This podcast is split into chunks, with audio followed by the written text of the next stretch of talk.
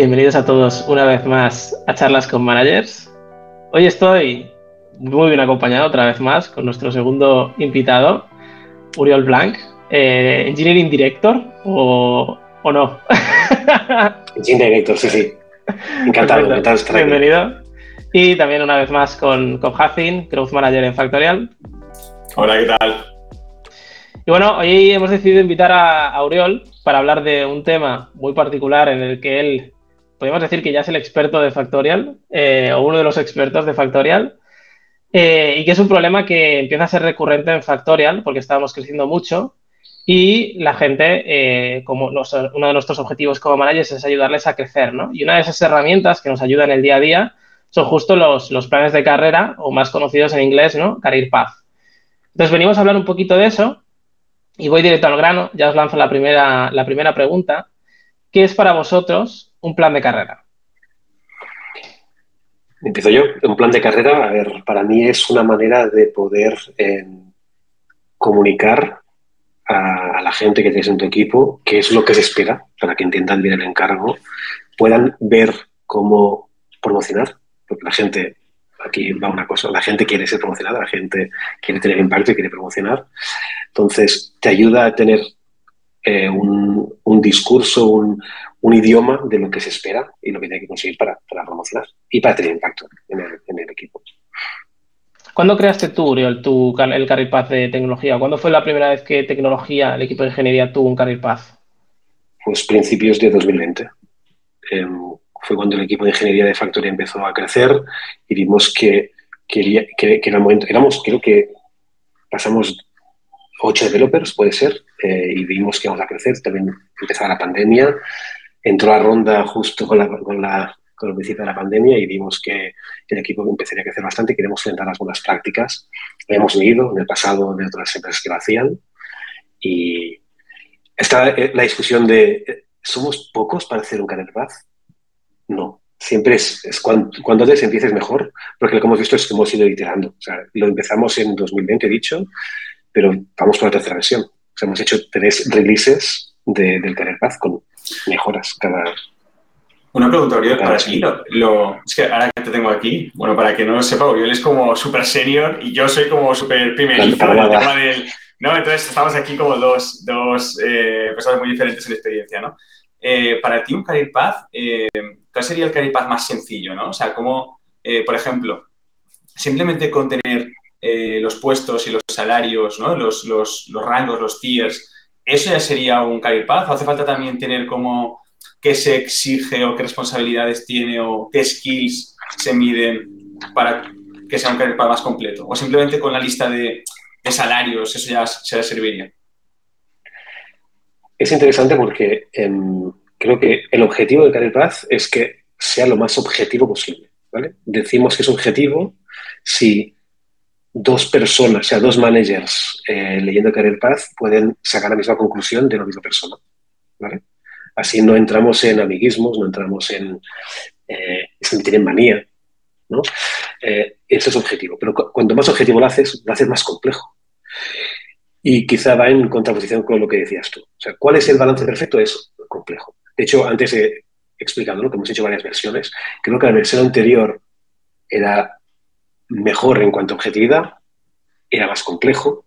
Cada performance review, pues quizá entramos mucho en debate, en qué entiendes tú esto. Este, esta versión lo hemos simplificado, el, el Career Path, seguramente a costa de quitarle objetividad y es más objetivo. Entonces, encontrar este balance es complejo, es complejo. Tienes que adaptarte a lo que a tu equipo, a lo que vas aprendiendo de, de, tu propio Career Path. Entonces, un balance, este balance es complicado, entre objetividad y fácil que facilite la conversación. ¿Te he respondido? Sí. Y es que yo creo que hay una parte eh, que es fundamental, ¿no? Que es eh, que cada persona también es un mundo.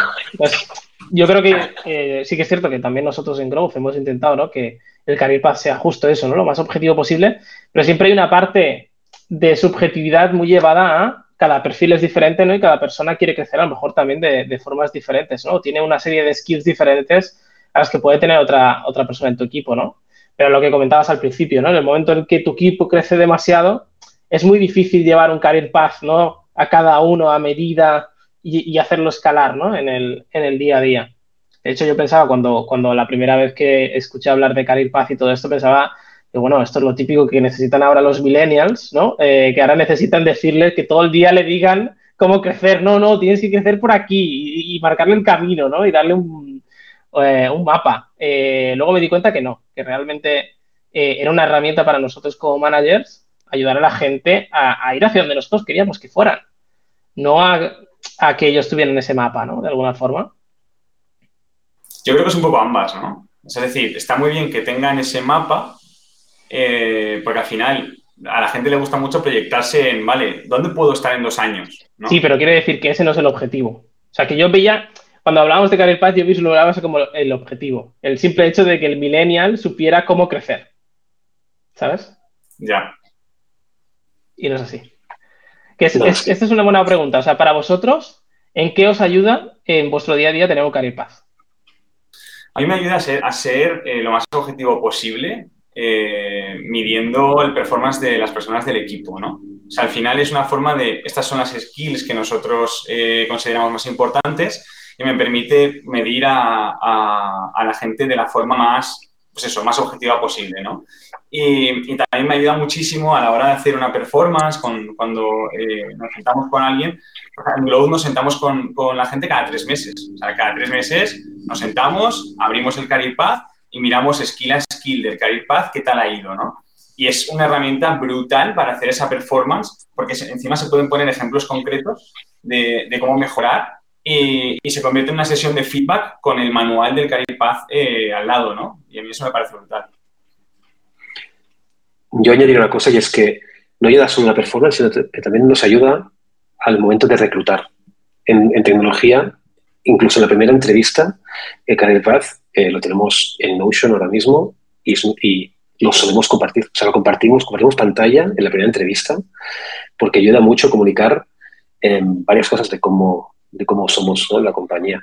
Primero, tenemos una política de sueldos abierta en tecnología. Toda cada persona sabe lo que cobran cada uno de los que están en su equipo em, y ayuda a que, la, que el candidato se pueda encontrar en el Career Path. No hacemos la típica pregunta de en cuánto quieres cobrar o eh, qué es lo que buscas. Que la gente empieza, ¿sabes el meme de las matemáticas? ¿no? La, gente empieza a hacer cálculos, tengo que venderme ambicioso, tengo que venderme humilde. ¿Qué esperan de mí? ¿Qué esperan de mí? No entramos en esta negociación, ¿no? sino que les, enseñamos el Career Path para que lo visualicéis, es como una tabla, ¿vale? Donde em, puedes ver eh, cómo te encuentras en cada una de las, em, de las skills que tenemos y la realidad es que nadie es una línea recta, hay cosas que se te dan mejor que otras, ¿no? Entonces, eso ayuda mucho que la gente se encuentra, encuentras un balance en, la posición en la que estás aplicando, ¿vale? Y luego, como dices, Jacin, ¿no? Eh, lo que haces en la performance es acompañar a que esa persona los puntos en los que tiene por debajo a lo que se espera vaya subiendo. Vaya subiendo y puedes encontrar action items. Así que lo que ayuda mucho es a conseguir em, en, el proceso de performance y todo, a dar feedback. Feedback con esto, que a veces es complicado darlo. Eh, tener una herramienta como esta ayuda mucho a que sea fácil de realizarlo. Es, este es un muy buen punto, ¿eh? porque lo hemos hablado ¿no? en anterior podcast, el tema del feedback negativo, que luego tenía un feedback que ha sido, hostia, pero no lo llamamos feedback negativo, que entonces parece que estamos incentivando a que sea malo, ¿no? A que sea algo que no hay que, decir. Pero el hecho de ya tener marcado una hoja de ruta, yo creo que a veces también hace más fácil que tú a alguien le puedas, te sientas más cómodo dándole ese feedback de que, oye, no estás yendo por el camino correcto porque lo pone aquí. No es algo que yo, una percepción subjetiva, ¿no? Sino que es algo más allá y a veces yo creo que también facilita. Incluso añadiría una, una cosa extra a todo lo que habéis dicho, y es que, eh, de hecho, fue Jafin el que una vez me hizo una pregunta cuando justamente estábamos redefiniendo algunos puntos del Career Path y construyendo el Career Path de Manager dentro del equipo de Growth y me preguntó, ¿cómo narices eh, planteas eh, los tíos, ¿no? ¿Cómo planteas el cómo va a crecer cada persona en cada una de las posiciones, ¿no? Y es que yo creo que también los Career Path ayudan mucho a visionar el, futuro del equipo, ¿no? Cómo van a ser los perfiles, cómo van a ir creciendo, eh, hacia dónde se van a enfocar, ¿no? Por ejemplo, en nuestro, en nuestro caso de Growth, hemos pasado por perfiles que han ido pivotando en el tiempo, ¿no? Hemos tenido una época en la que era un, perfil muy ejecutor que eh, pensaba poco y ahora estamos pivotando mucho más a un, equipo, un perfil que piensa mucho más, que ejecuta también que entiende de negocio, ¿no? Y que va pivotando en toda esa área de, diferentes skills, ¿no? Y seguramente con el tiempo irá cambiando, ¿no? Y el Career Path es una forma de visualizar dónde vemos esos perfiles, ¿no? Y, vale, ahora cómo los llevamos hasta allí.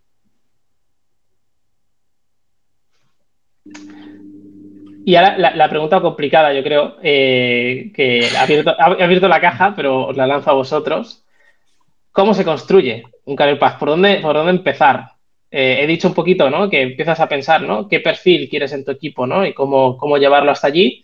Pero cómo, pues en tu caso, sobre todo, Uriol, ¿cómo te has enfrentado a construir, ¿no? Con el lienzo en blanco, vale, cuando somos ocho ingenieros, vamos a construir un Career Path.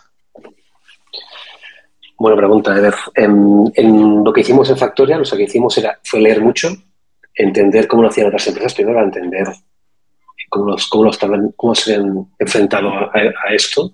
Y Medium, la página de blogs, tiene unos artículos muy buenos, podemos ponerlos en los comentarios, aquí abajo, eh, que definían, ellos empezaron a hacer en 2018 y era súper interesante, era un sistema muy complejo, antes hablamos de la complejidad, creo que tenían, lo digo de memoria, que me equivoco, pero creo que tenían 18 skills para traquear, cada una nivelada del 1 al 5, incluso salario era un cálculo en función de eso. No tiene ni talleres, en función de esas 18 skills, eh, hay una operación y todo.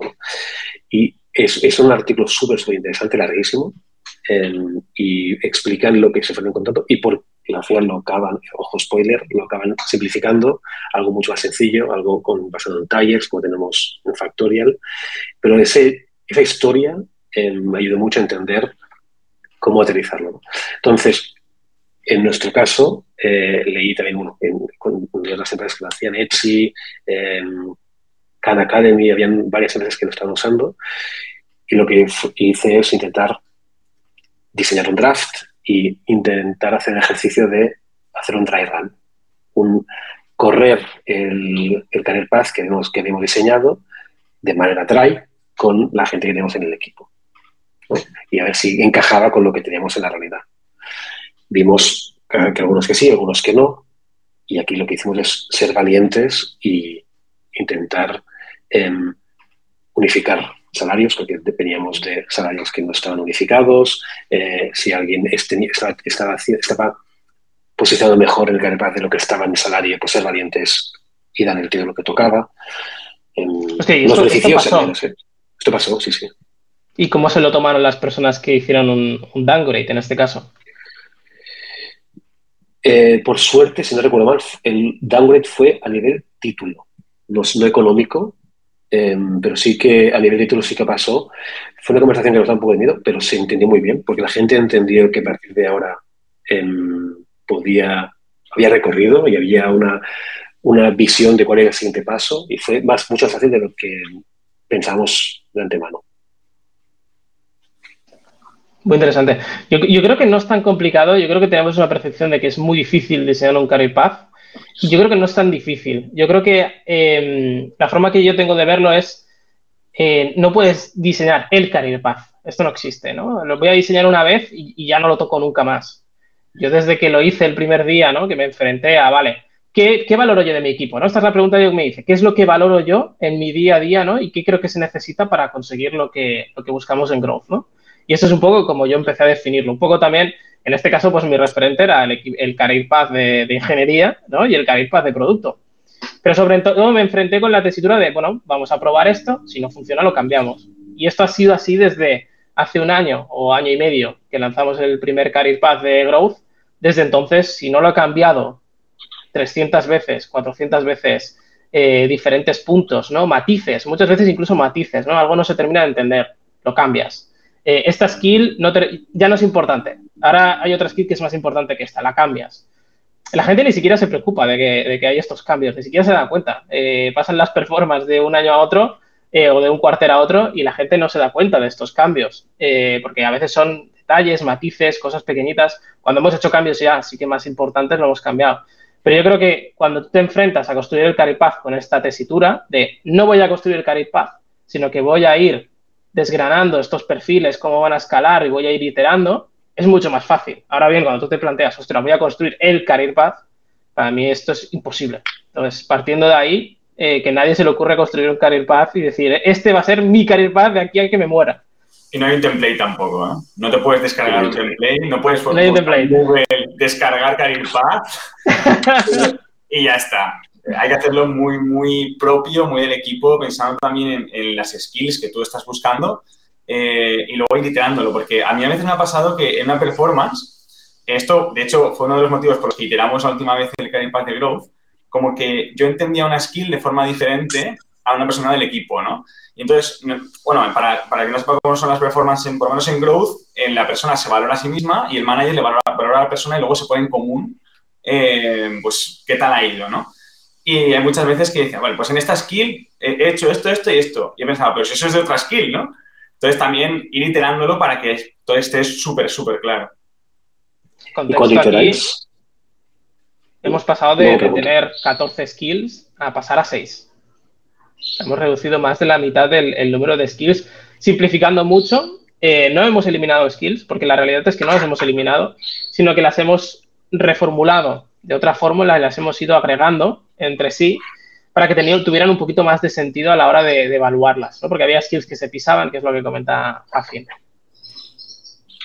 Nosotros igual, ¿eh? nosotros también hemos pasado de, creo que eran 8 a 5. En esta última versión lo hemos simplificado. Y entonces os voy a preguntar, cuando hacéis un cambio, cuando iteráis, ¿cómo lo comunicáis al equipo? ¿O qué hacéis cuando hacéis un, cambio? Bueno, la última vez eh, fui yo en este caso el que, bueno, hablando con, con ¿no? Eh, y con Alejandro, ¿no? Que compartimos el, tercer, el, mismo Career Path para los tres equipos, eh, los que estábamos viendo, ¿no? Después de haber hecho las performances, que había cosas que estaban mal. Entonces, lo primero que hicimos es comunicar al equipo, ¿no? Que habíamos visto cosas en el Carry Path que no habían salido bien. De hecho, el equipo estaba de acuerdo, ¿no? Ahora, nos lleva mucho tiempo, hay algunas skills que no se entienden, ¿no? Ya en las propias performances este ejercicio pasaba, ¿no? Eh, entonces yo empecé a trabajar un poquito en la cueva, a, redefinir estos conceptos y ver cómo reestructurarlos. El primer ejercicio que hicimos fue eh, comunicarlo entre nosotros, entre, eh, lo, lo, compartí con Hafin y con Alejandro, ¿no? Para que ellos lo vieran, dieran su feedback fue cambiamos eh, algunas cosas con ese, con ese primer feedback y lo siguiente que hicimos fue comunicarlo en una reunión con el equipo explicando por qué íbamos a Career Path todos los puntos y luego siempre en los contextos de los one-on-ones dejar abierto de, oye, ¿qué te parece? Que los cambios, ¿no? Eh, dime tu feedback, si hay algo que crees que está peor, que está mejor, eh, un poquito de eso, ¿no? Y luego es ya lo que terminamos ya con el último feedback del equipo, terminamos de pulir y es lo que dejamos ya definido de cara a la próxima performance.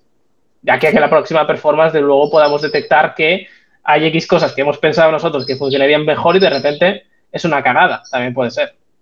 De hecho, el feedback, el feedback del equipo se usa. Me acuerdo que, por ejemplo, eh, teníamos una skill que se llamaba Mastery y una persona del equipo dijo, creo que esta skill no tiene sentido.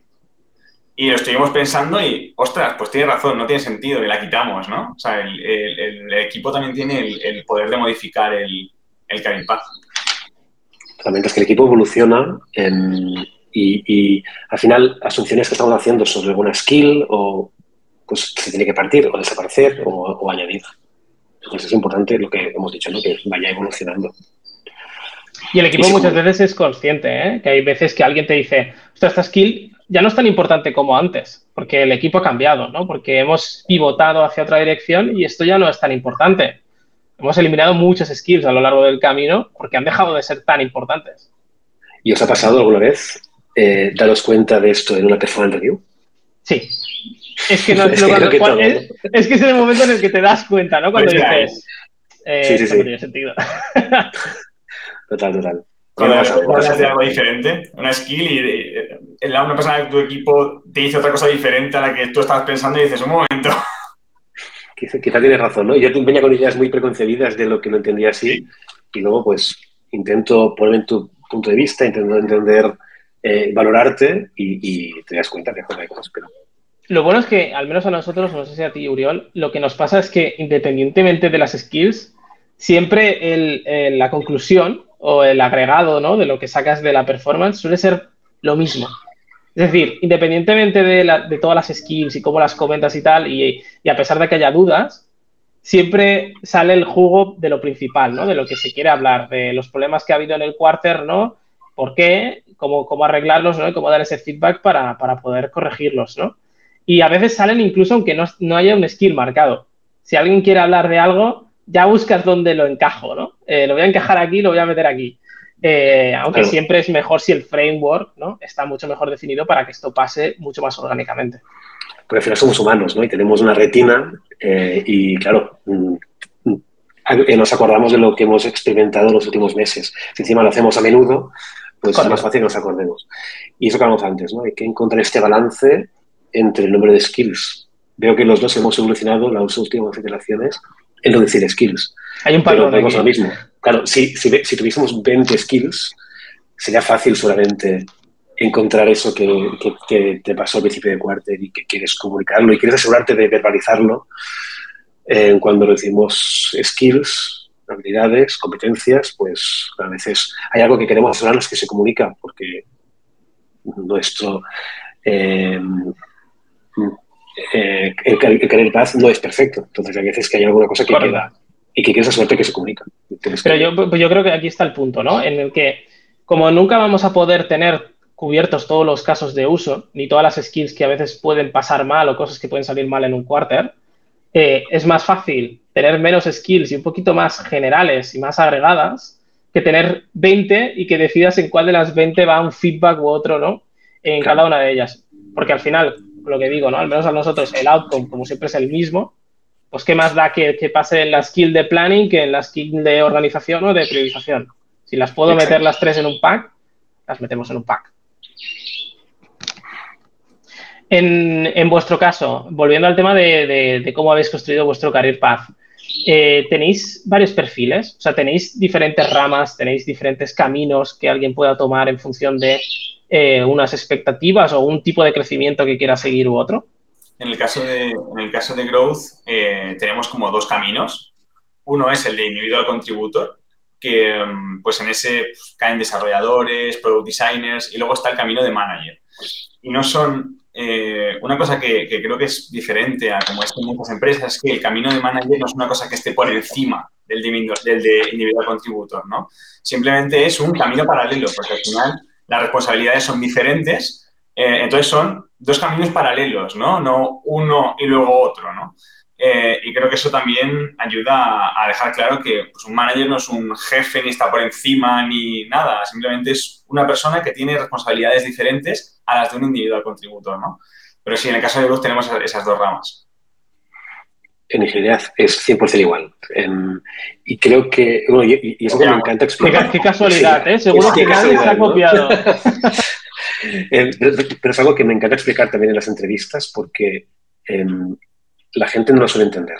Um, creo que es importante dejar explícito de que hay es el mismo plan de carrera, el mismo carrera paz, pero hay dos caminos. ¿no? Entonces, también tenemos el camino de individual contributos, para que lo entendamos, es el típico ingeniero que está con la capucha en la cueva eh, programando y está la otra persona que por inquietudes, aptitudes o habilidades, pues su set de funciones cambia un poco eh, y lo que hace es hablar con stakeholders, entender, hacer, eh, aterrizar todas las necesidades eh, y, y, y, conseguir. Hay, los dos tienen que contarse, no queremos ni, ni, un extremo ni otro, ¿no?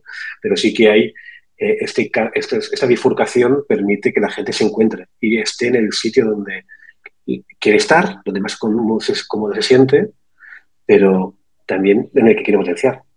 Y de hecho, una cosa que es interesante de estos approaches que tenemos nosotros es que eh, hay veces, nosotros, por ejemplo, nos, nos cuesta mucho encontrar engineering managers ¿no? Pero tener, tenerlo definido de esta manera, lo que permitimos es que gente que está en el, en el ladder, en, el, en la escalera de, de, de, de, desarrollador, le permite probarse. Dice, mira, mmm, quiero probarlo, ¿no? Quiero hacer la prueba, quiero tentarme a mí y, y ver si soy capaz. Y eso nos permite, sin dar una promoción, nos permite que su día a día, su set de funciones cambie, un, varíe un poco en su día a día y lo pruebe. Y al final, como os decía, puede ser porque tiene inquietud, porque quiere validar unas aptitudes. Eh, y ha, pasado varios casos ¿eh? de gente que ha probado y ha vuelto, porque no se sentía cómodo, porque le estresaba más de lo que se pensaba. Y eso es súper sano. Cuando, cuando tienes un, una definición eh, de un career path donde la gente puede ir a un camino volver al otro. Y la gente lo entiende. La gente no tiene el vértigo de pedir, y quiero volver, porque no se va, como no se ha visto una promoción, ir a manager, no se ha visto como una, de o sea, no se ha visto relegado a volver, ¿no? Y, esto ayuda a que el sistema funcione. De hecho, sigue pasando, que gente dice, como he visto que tal persona ha vuelto, o sea, quiero probarlo yo, quiero probarlo yo porque, yo qué sé, es una inquietud que tengo personal y quiero validarlo, ¿sabes? Y es súper sano, es súper sano. Yo, estoy de acuerdo, yo creo que, de hecho lo vemos mucho, ¿no? En muchas empresas que tienen esta concepción, ¿no? De que el ser manager es una promoción, eh, que en el momento que a lo mejor esa persona no funciona, porque como hemos dicho, ¿no? El concepto de manager tiene otra serie de eh, habilidades completamente distintos al del contributor, de repente puede ser que pierdas un muy buen contributor y tengas que echar un mal manager. Y esto es terrible, porque nadie quiere eh, bajar la categoría, ¿no? Ahora que ya me has promocionado, voy a volver a bajar a otra vez a programar, a cobrar 5.000, 10.000 euros menos en este caso yo creo que es, un ejercicio muy sano y sobre todo de entender ¿no? a la gente que, el ser manager no tiene por qué crecer y no todo el mundo quiere ser manager y esto es muy respetable, creo, de hecho. La mayoría no quiere serlo, ¿no? Yo cuando hablo con muchos desarrolladores, muchos desarrolladores, o sea, no, la mayoría no quiere serlo. No quiere ser. O no, eso es otro, es otro problema. Quizá en el futuro. O, tienes si, claro si tienes... el contributor por ahora. Claro, pero si tienes un sistema que te ayuda a sentirte cómodo en probar y volverse no es cómodo, pues puede ayudar. Y, una cosa que eh, cuando hablo con otros equipos de, dentro, de la, eh, eh, dentro de la empresa de ventas o de Customer Experience, y siempre recibo la respuesta de que esto en, mi mundo no funcionaría. Esto es porque en ingeniería estáis más acostumbrados. Yo creo que no. Obviamente estoy sesgado porque vengo de donde, de donde vengo, ¿no? Pero creo que sirven cualquier tipo de equipo, en cualquier tipología de equipo. Eh, obviamente el reto está en escribirlo y saberlo comunicar, ¿no? Pero em, ¿por qué el manager tiene que ser siempre el mayor, el que más cobra? Bueno, pero tú lo, has, tú lo, has, dicho al principio, ¿no? Que es algo que a la gente le cuesta justo entender porque venimos acostumbrados, ¿no? A esta concepción de que el manager es el jefe, ¿no? El que más cobra, el que más sabe, el que más ta, ta, ta, ta, y no tiene por qué. Lo que pasa es que hay un ejercicio muy grande, y esto sí que tenemos que admitirlo, de picar piedra, de comunicar todo este ejercicio, ¿no? De por qué el manager no es el jefe y tiene por qué ser el que más sabe ni el que más cobra, sino que, bueno, tiene otra serie de responsabilidades y otra serie de acciones en su día a día que son diferentes a las que puede tener un contributor. Pero eso no quiere decir que, que no nos interese tener al mejor ingeniero del mundo. Exacto. Y no tiene por qué ser un manager. Cuando pasé de individual contributor a manager, estaba un poco cagado, ¿no? Porque eh, era como, guau, pues ahora tengo que explicar esto, ¿no? De, no es que ahora sea tu jefe, es que ahora tengo otras responsabilidades. Y me acuerdo eh, que tuve una reunión con cada uno explicando todo, me preparé un vídeo, enseñé el vídeo, estaba como, quiero que se entienda esto, ¿no? Porque me daba miedo que me empezaran a tratar diferente, ¿no? Eh, por ser manager ya que, me trataran diferente creo que, lo conseguí y el trato es el mismo y que se entendía perfectamente, ¿no? Pero sí que tenía sin miedo, ¿no? Y luego encima se sumaba a que no era la mejor persona técnica del equipo, ni mucho menos, ¿no? Entonces era como, bueno, encima me tengo que ganar el, respeto y ahora con el tema de ser manager y tal, y al final salió bien, pero sí que tenía esos miedos, ¿no? Inicialmente. Bueno, es que justo contigo cometimos el, el riesgo, ¿no? O sea, al final eh, en nuestro caso, ¿no? El, camino, digamos, que se bifurca a partir de senior es donde tú puedes elegir un camino u otro o pivotar si luego pruebas uno y no te convence. Pero en el caso de Hacin, ¿no? Es que siendo el ingeniero más junior del equipo, decidimos promocionarle a manager. Porque veía, bueno, en mi caso, ¿no? No veíamos, veía eh, una serie de aptitudes, ¿no? Que, que eran únicas de un manager y de alguien que podía ser un buen líder. Y yo, como tenía justamente esta concepción de que el manager no tiene por qué ser el que más sabe, sino el que es alguien que sea capaz de liderar y llevar un equipo en, una dirección, decidí promocionarle, ¿no? Lo que pasa es que, claro, está ese miedo instintivo de decir, ¿cómo el tío más junior de todo el equipo va a ser manager de toda esta gente que sabe mucho más que él, ¿no? Ahora, que ya han pasado ocho meses o diez meses, podemos decir que ha sido un éxito. Y, es un lujo, o sea, que el equipo sea mejor que yo, técnicamente, es un lujo. Y, y buscar para sea así. Eh, porque ¿qué sentido tiene, no? Eh, contratar gente que, sea peor que yo, al revés. Buscaré siempre, siempre, siempre gente que sea, que sea mejor que yo, ¿no? Pero sí, al principio fue, fue un reto. Luego, también está el, debate, esto es un buen debate, porque hay mucha diversidad de opiniones de si el manager tiene que tener, tiene que ser el que más sabe, en el caso de tecnología, de, desarrollo, ¿no? O no. Eh, en mi opinión, no, porque si opinara lo contrario estaría siendo un poco hipócrita, pero, pero salió hace poco en Twitter y lo más diciendo que, el manager era la persona del equipo que más habilidades técnicas tenía que tener. Eh, entonces se formó un buen debate ahí, la verdad. Creo que esa figura es un poco más de tech lead, ¿no? De hecho, creo que ahora Uriol ha cambiado un poco, ¿no? Y, y en, en producto está el tech lead y el manager, y son, son, son figuras diferentes. El tech lead es más individual contributo y el manager... Exactamente. Pero es, parte de esta evolución. Vamos descubriendo, vamos poniendo nombres, vamos entendiendo en qué, de qué becamos y, intentamos encontrar. hemos, como dices tú, hemos entendido que había un, un agujero en, cuanto al liderazgo técnico. Porque el manager en su día a día eh, no tiene por qué tener la inquietud la aptitud otra vez de, poder eh, entrar tanto en detalle y hacía falta una persona eh, que liderase esa parte, que tuviese el espacio pues, para hacer challenge al status quo, pero de la parte más técnica. Eso es parte de la evolución que, vamos encontrando. ¿eh? Quizá en, esta empresa de Elon Musk, no sé cuál será, de las que hablaba, pero em, quizá, no sé, su engineering manager es un perfil más técnico, eh, lo que sea. Sí, yo creo que depende también del, rol ¿no? que ocupe la persona. En este caso, claro, puedes querer un tipo de manager u otro. Si es un equipo muy, muy técnico, a lo mejor no, buscas tanto un líder, sino alguien que pueda eh, ser un referente para el resto de, miembros, ¿no? En este caso. Y em, puedes hacer preguntas sobre lo que has comentado antes, Jonathan, de el paso de Hacking a Engineering Manager. Em, has dicho que había riesgo, claro que había riesgo, pero también hay mucho riesgo y, quizá más en buscar un engineering manager fuera de Factorial. Entonces, siempre hay un riesgo intrínseco en cuando estás fichando de fuera. Y sabiendo que es complejo encontrar un manager alineado con Factorial, que tenemos una manera muy particular de trabajar, seguramente siempre es mejor intentar potenciar esto, ¿no? Y si tienes un sistema definido donde permites estos cambios, em, eh, eh, es mejor, porque reduces el riesgo. Y, y el otro punto era em, que has dicho que, fuiste valiente al entender que él tenía las inquietudes únicas de ser manager y le promocionaste. Entiendo que por esto es porque en vuestro career path, para llegar a la bifurcación hay que promocionar, ¿no? En su, caso. Bueno, no tanto promocionar. Eh, de hecho, justo nos, preguntó el equipo, eh, cuando redefinimos el Career Path, eh, fuimos un poquito más en detalle con todo el tema de las bifurcaciones, ¿no? Y justo eh, preguntaban que no terminaban de entender cuándo, pasaba esta bifurcación.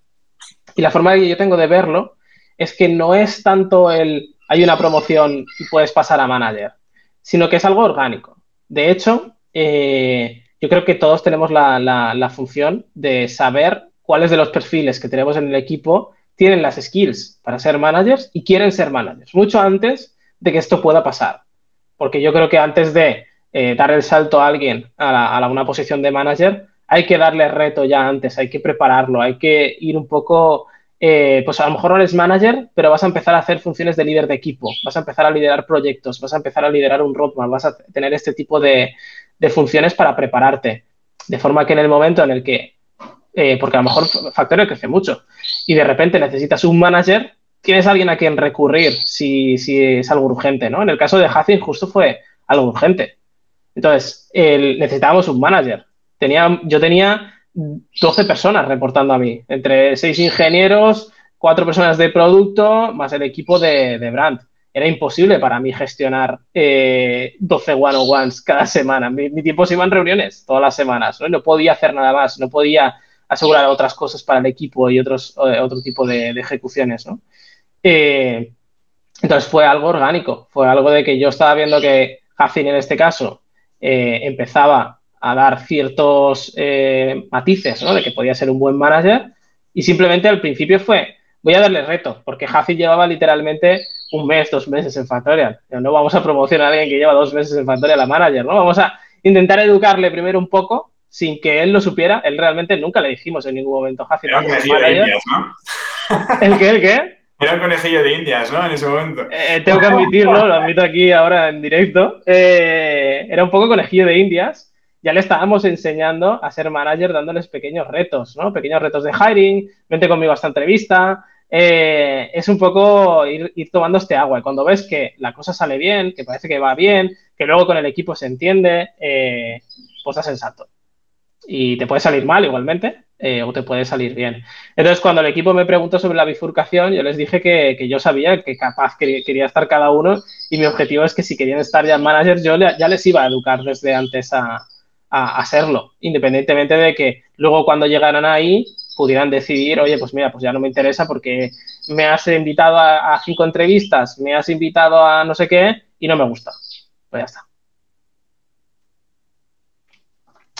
Em, para ir terminando, como siempre nos vamos de tiempo, eh, ¿qué le diríais a alguien? ¿no? Hemos hablado mucho de, cómo hacer un career path, de qué es para vosotros, de cómo lo utilizáis en el día a día.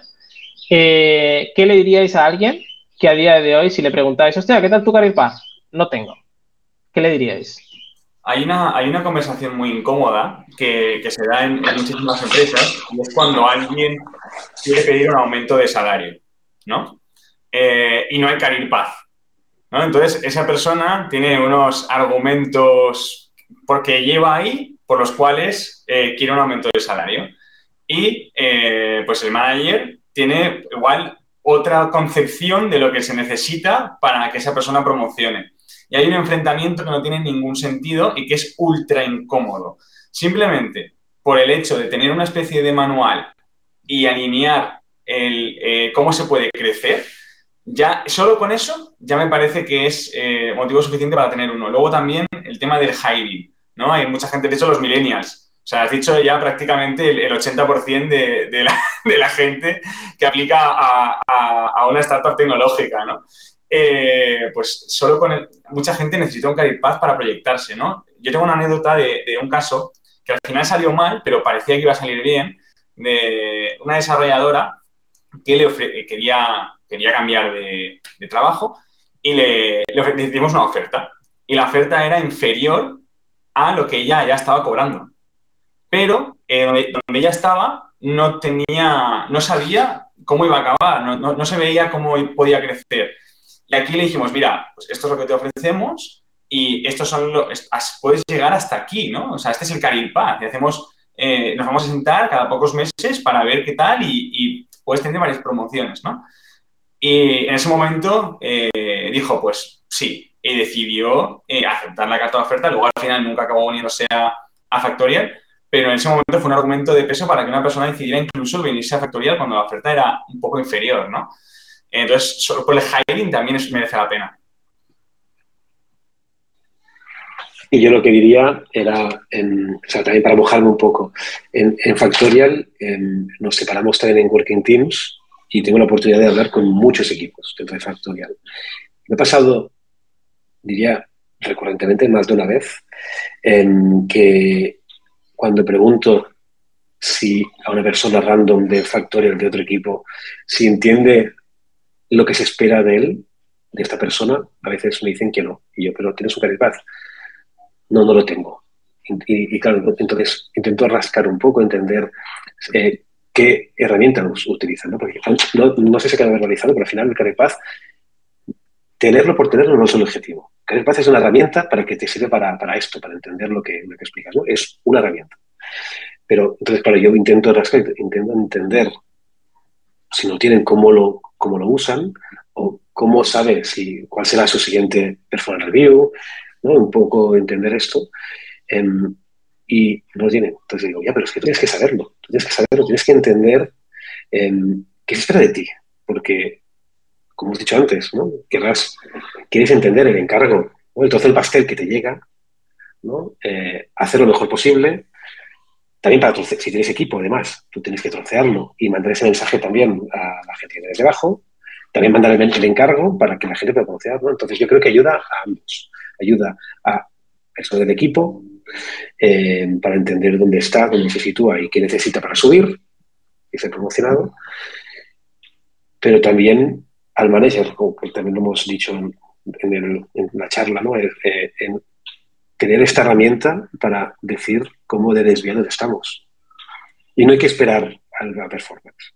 O sea, a veces, eh, que también es un error que pasa, ¿no? Es, eh, tengo esta herramienta, la uso cada tres meses, nosotros, nosotros cada seis, eh, la tenemos que usar siempre que queramos, no cada seis meses cuando toca y dar el feedback. No, es una herramienta más, pero el feedback se puede dar siempre. Es una herramienta para cada día, lo que sí que es una herramienta igual para cada tres meses, seis meses, ¿no? El, periodo de tiempo que definamos es más una performance review, ¿no? Una revisión del estatus, pero eso no quiere decir que yo cada día te esté guiando en, en, esa dirección, ¿no? Y tenerlo por escrito cuál es esa dirección, ¿no? Y qué se espera de ti o qué se espera conseguir, eh, tenerlo definido es mucho más fácil alcanzarlo. Pues yo para resumir diría es, no, no, si tu equipo en el que estás trabajando no tiene definido career path, haz challenge, haz challenge, eh, habla con tu manager y aunque seáis una parcela de, un, equipo mucho más grande, intentar hacerlo, intentar diseñarlo, intentar influenciar y que vaya ascendiendo para acabar, en 10 segundos, muy rápido, que siempre lo hacemos y yo creo que aporta mucho valor. Vuestro resumen del Career Path, de lo que hemos hablado hoy aquí. Yo en 10 segundos, herramienta fundamental para alinear el crecimiento de un equipo. Y yo también diría herramienta eh, para encontrarse eh, y si eres empleado y, y para manager para saber para ayudar a la gente a seguir así Incluso definir, eh, como yo decía antes, el, futuro de tu equipo, que yo creo que a veces también a nosotros nos cuesta definirlo y herramientas como esta nos pueden ayudar en, nuestro día a día. Pues, eh, Uriol, muchas gracias por, compartir tu experiencia diseñando Career Path. Eh, volveremos a vernos dentro de tres meses cuando volvamos a cambiarlos todos para discutir qué no ha funcionado y Jaciel, a ti también nada más por estar aquí y a todos los que estáis y nos oís cada, cada semana, cada jueves. Gracias por estar ahí una vez más y nos vemos en el siguiente. Muchas gracias, chao. Muchas gracias por invitarnos.